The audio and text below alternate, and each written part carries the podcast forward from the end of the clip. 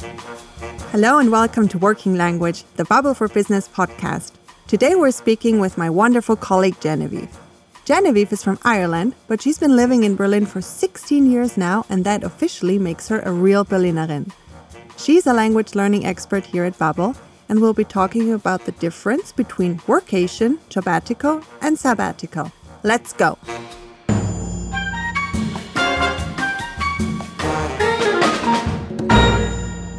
Hi there, Genevieve. Hi. How are you doing? I'm great, thanks, Leah, especially because today we're going to talk about one of my favorite things portmanteaus oder Kofferwörter.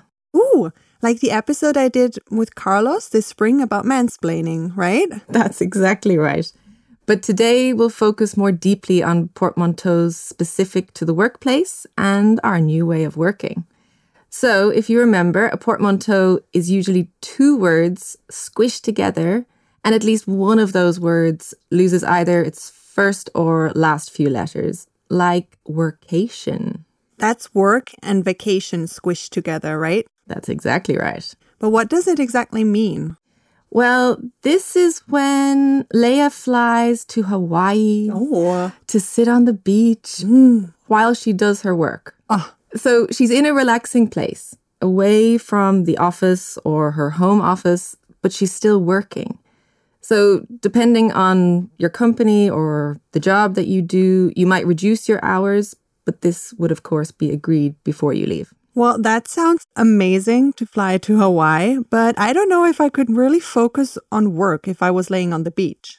Well, the main idea behind a workcation is that you can relax, enjoy a change of scenery, and some people are even more productive in this new environment. But of course, you need to have some self discipline, Leah. You have to stop surfing at some point. Oh, no, that's gonna be hard. And what about my colleagues back in Berlin? Won't they be jealous? Sure.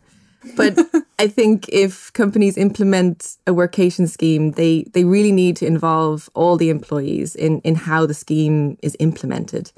Fairness is key. Everyone should have the opportunity to take the workcation, but nobody is obliged or forced to take one.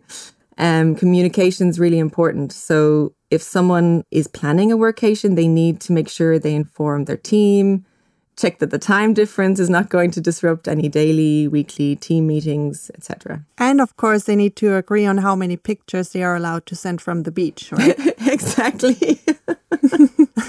so let's talk about the jobbatical. What is the difference here? so, jobbatical is another portmanteau. It's made up of job plus sabbatical.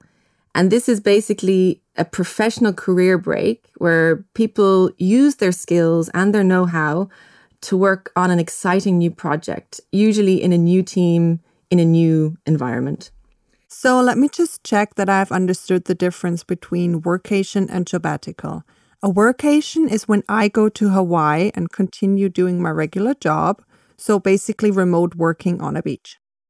But a jobbatical is when I take a break from my regular job to go work in a different company. Exactly right. And I think sometimes you can go to a different company or you can go to the same company that you work for, but in a different branch or location. And of course, not all companies and jobs are suited to jobbaticals. True. What about the team that's left behind? Really good point. Ideally, in a perfect world, the jobbatical would be a sort of job swap. So you do someone's job for three months and they do yours. But if you really need a break from that team of yours and you need to just recharge your batteries, forget about work, you should take a sabbatical. Ah, yes. That's when you take a career break and you don't work, right? And I think you are an expert on this one, aren't you?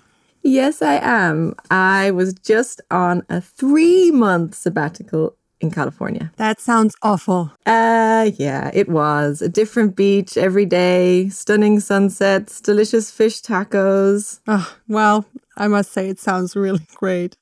And um, did you feel any different when you returned to work? Well, besides a few extra kilos, I came back to work with some really important key learnings. All right. Can you give us one example?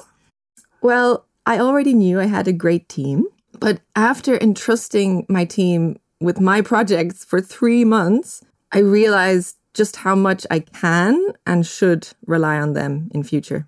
That sounds really zen.